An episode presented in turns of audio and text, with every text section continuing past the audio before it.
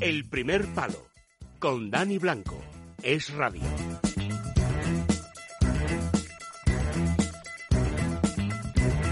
Miércoles toca alpinismo, toca montañismo, toca, bueno, pues tocar todos los temas que le gusta tocar a César Pérez de Tudela. Hola César, ¿qué tal? Buenas noches. Buenas noches. Pues sí, oye, es curioso, porque yo creo que este este confinamiento al que al que nos han nos han destinado con el tema del, del virus, bueno, pues resulta que, que yo creo que no sé, yo yo estoy eh, estoy un poco vacío, ¿sabes? Vacío porque claro, como no no ha regenerado conocimientos, experiencias, no has salido, no te has cansado, no, no, en mi caso, en mi caso yo estoy acostumbrado a cansarme, ¿eh? A cansarme del ejercicio, que además te ayuda mucho, porque te ayuda, te despierta, te despeja la mente.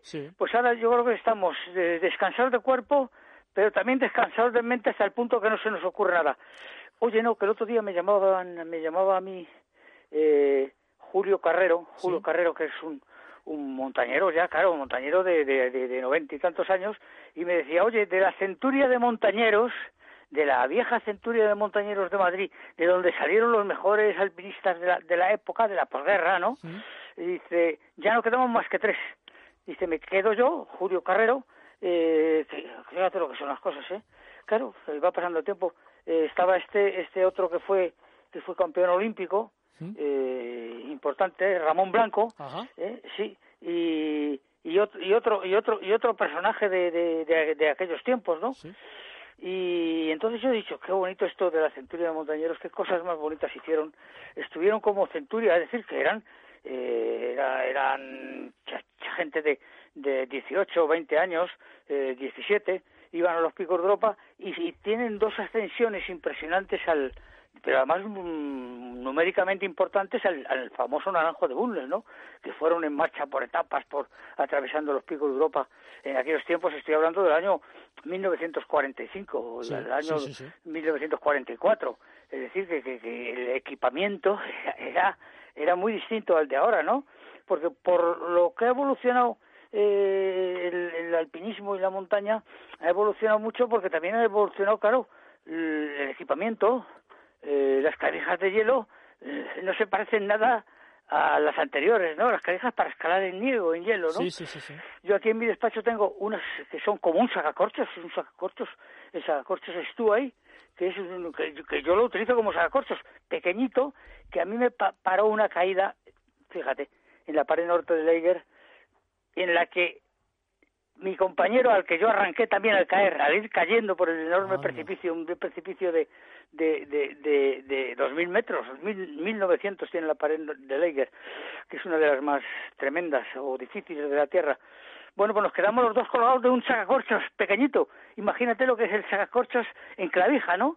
Eh, y encima estaba, estaba uh, atornillado en una zona de, de hielo. Bueno, pues ahora los clavijas de, las clavijas de nieve y de hielo son de titanio, son la, la, su resistencia está probadísima, ¿no? Y fíjate con todo, con los tejidos, eh, los tejidos inteligentes, cuando hace más frío se apretan, se apretan más, están, están, están mucho más firmes, ¿no? Oye, vamos eh, a, vamos a, ahora nos lo cuentas, pero vamos a, como siempre pasa, la, la careta de este programa, que es fantástica. K2, K2, hombre, con lo bonita. No, es muy bonita, pero siempre nos ponemos a hablar, que es fantástico, ¿eh? Que empezar a hablar. Pero vamos a, esta sección tiene una, una careta que es fantástica. No, no, no, me parece muy bien, me parece muy bien.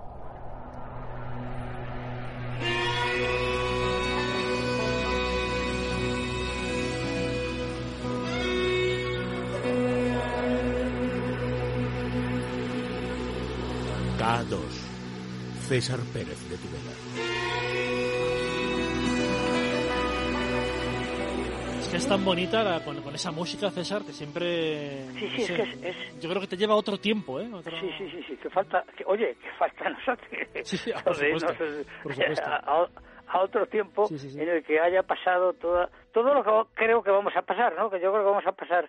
Eh, pues estábamos hablando de la de la centuria de montañeros que ya está en la casi claro al borde al borde de, de, la, de la extinción por por edades no porque yo tengo la relación de de, de ellos personajes que claro que es, numerosa y, y, que además en el año 60 celebraban ellos el el 20 aniversario pero claro fíjate lo que ha pasado. El este Julio Carrero se, se, no se lamentaba porque es un hombre muy muy resignado a la, a la verdad, como hay que serlo, ¿no? Eh, decía, es que está Mario Teglin, que no lo hemos citado.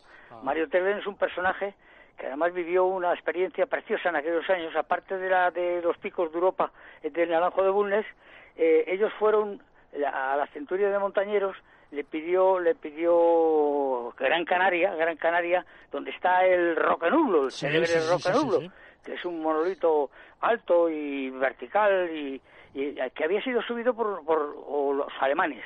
Los alemanes lo habían subido en el año 32 33 y habían dejado habían dejado en la cumbre un bueno cinco metros de altura la bandera de Alemania. Es decir para que quedara claro no pero claro, eh, cuando había caído ya el Tercer Reich el, en el 46, el, eh, bueno, las autoridades de, eh, de Gran Canaria, de Canarias, pues estimaron que, que, era una que era una, una, una, ofensa contra contra contra Canarias, ¿no? Y contra España, el que estuviera la bandera alemana. Y entonces solicitaron que fuera la centuria de montañeros, o algunos representantes de la centuria de montañeros, eh, y efectivamente allí fue una representación eh, en la que iba este este Mario Terling, que es un hombre eh, excepcional que, que, cuenta cuenta la aventura. Iba él, iba Santiago Heredero, que yo le conocí, además tiré yo sus tenistas en el Yelmo de la Pedriza hace ya muchos años. Sí, y pero tanto tanto Mario Terling como eh, como eh, este amigo que, que, acabamos de mencionar. Sí, Santiago eh, sí, sí, bueno, pues pues, subieron Feito, Feito, también iba efectivamente en aquella en aquella eh, difícil carrera Santiago Heredero que le llamaban el garrote porque era muy fuerte no bueno pues consiguieron subir eh, con mucha dificultad.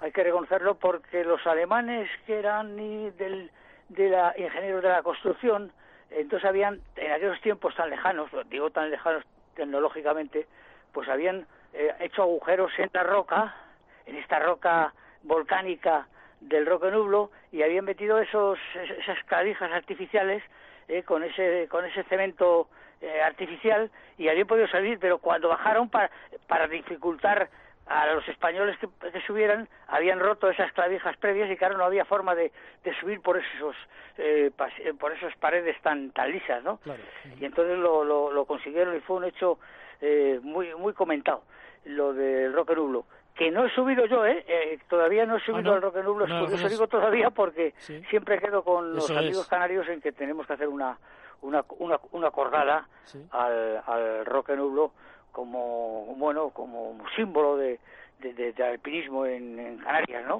Aparte del Teide en el Tenerife, ¿no? Esto es en Gran Canaria. Oye, ¿tú lo ves posible? ¿Tú, lo ves posible esa cordada que se pueda, se pueda hacer y...?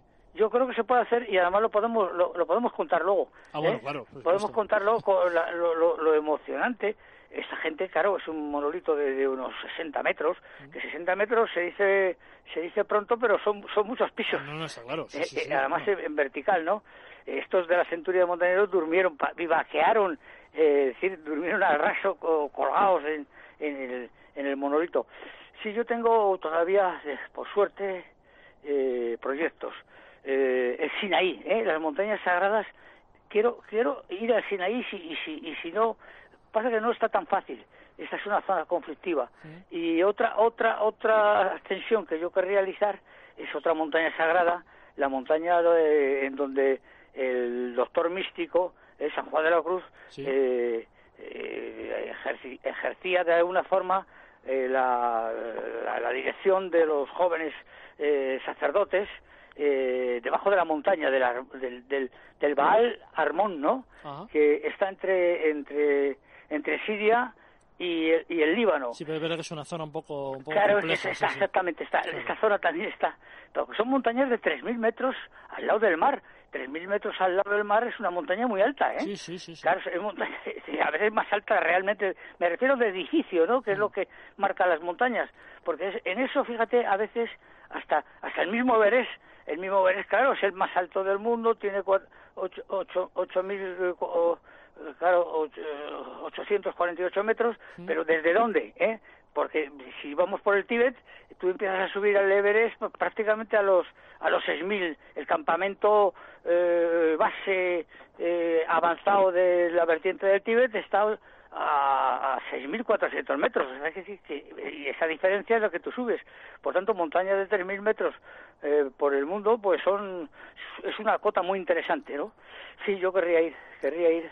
Vamos a ver. Y son, y son montañas, eh, César, que no se habla mucho de ellas, y es verdad por estar quizá en una zona como la, claro, que claro, claro, es un poco compleja, pero, pero que son bonitas también. yo, tuve una invitación en los años 70, tuve una invitación eh, para hacer unos reportajes precisamente de, de, todas estas montañas, eh, pero pero empezaron allí las, el Líbano, los los, los problemas los problemas políticos, ¿no? Con Israel, con con bueno bueno, sí, y es una zona de España, del mundo ah, interesantísima, claro. Ah, estaba allí desde, desde, Jerusalén a estas preciosas montañas y todo lo que es el mundo de Siria, país que está ahora destruido. El Líbano se está, está empezando a recuperar. En fin, eh, que hay muchos proyectos todavía. Porque hablamos de montañismo eh, general. Bueno, pues esta pandemia que estamos sufriendo, pues ha dejado el Everest eh, vacío. ¿eh? Ya no, no, no, no, no dan permisos para subir al Everest los los nepalíes, las autoridades nepalíes.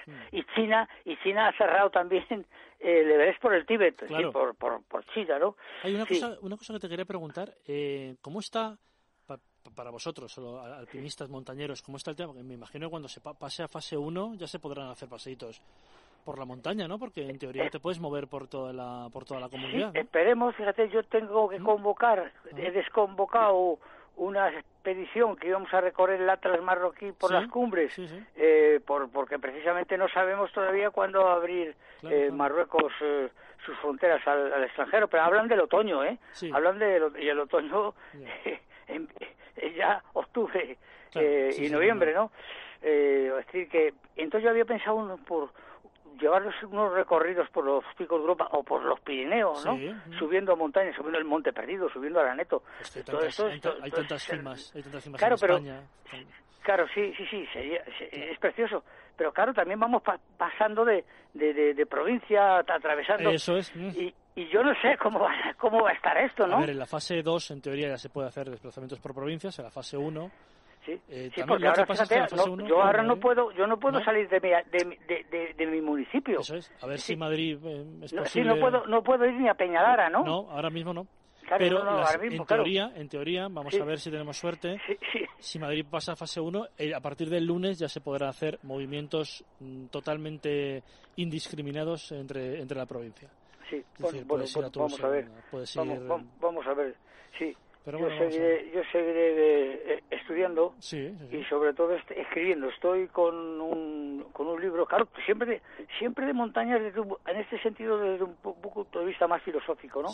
Porque llegué a la conclusión de que de que el alpinismo, aparte de que sea un deporte, porque que tú acabes, eh, la escalada, las marchas, el trekking, la acampada, todo eso es una, una, una actitud deportiva, pero que fundamentalmente en su esencia es un idealismo es un idealismo, no, ¿eh? y, y, para eso estudié todo el tema del idealismo trascendental germánico, que es donde hay todos esos grandes personajes del pensar que al mismo tiempo eran aficionados a este, a este otro mundo. Lo que ocurre que, claro, su dimensión mental y filosófica eh, hizo que pasaran desapercibidos sus, sus, bueno, para lo que para ellos eran experiencias fundamentales, que era subir montañas, el alpinismo heroico de aquellos tiempos, ¿no? Eso es, eso es. Oye, pues nada, pues, aquí estamos. Dentro, dentro de dos semanas, César, otra sección, ya será día 27 de mayo. Te digo una cosa. Sí. El 27 de mayo iba a haber, mm, bueno, mm, se ha suspendido también el fútbol, todo el fútbol. Sí. Y el 27 de mayo iba a haber una final europea, que a lo mejor había un equipo español en la final de la Copa de la UEFA. Y era y era ese el 27 de mayo. Ahora haremos sección normal, pero como, sabes, cuando hay fútbol, pues algunas veces... No, no, claro, eso, vosotros mismos... Pero como no hay ahora, pero es verdad que es curioso que dentro de semanas iba a haber una final europea. Ahora ya no la hay, pues por supuesto hablaremos de alpinismo con... El, 27, ¿no? El 27 de mayo, dentro de dos semanas, César. Pues me lo apunto a la agenda, lo apunto a la agenda pues porque, porque a mí me hace mucha ilusión cuando, oh, fíjate, eh, me dicen que me han oído, y que me lo dice mucha gente. es increíble. Dice, oye, que te hemos ido por la radio. ¿A qué hora? No, era, era muy tarde o era muy por la mañana, sí. Sí, porque, porque como lo como repetimos, ahora mismo estamos redifundiendo el programa justo antes del comienzo de, de Es la Mañana de Federico, el programa de la mañana, a las 6. Oye, y a las cinco y media de la mañana puedes escuchar a César Pérez de la, la madrugada del viernes al jueves. Claro, entonces mucha gente me lo dice y, y, es, muy halagador, ¿no? Pero claro, yo normalmente que, que, en los últimos tiempos estoy muy desmemoriado. El otro día di una conferencia, di una conferencia eh, a través de, de, del ordenador, ¿eh? Sí sí, sí, qué experiencia más, más curiosa, claro, porque yo las conferencias, pues a mí me gusta estar como me gustaría estar eh, eh, viendo viendo la cara, la cara de todos los, los que están escuchando, ¿no? Porque eso te sirve de orientación y te anima, te, te bueno, te reconforta y te sale mejor. Pero claro, pero no, no, no quedó mal, según me dijeron los tuve una, conferencia larga ah, contando aventuras pasadas, pero pero pero actualizándolas. Seguro que interesante, como, como siempre. Muchas gracias. Eh, yo te agradezco, César, que hayas estado en el, en el programa, como siempre de semanas. Es un placer siempre para mí eh, hablar con, contigo en esta sección. placer para mí. Dentro de dos semanas, otra más. Gracias, César. Ah, un abrazo, Dani. Recuerdos.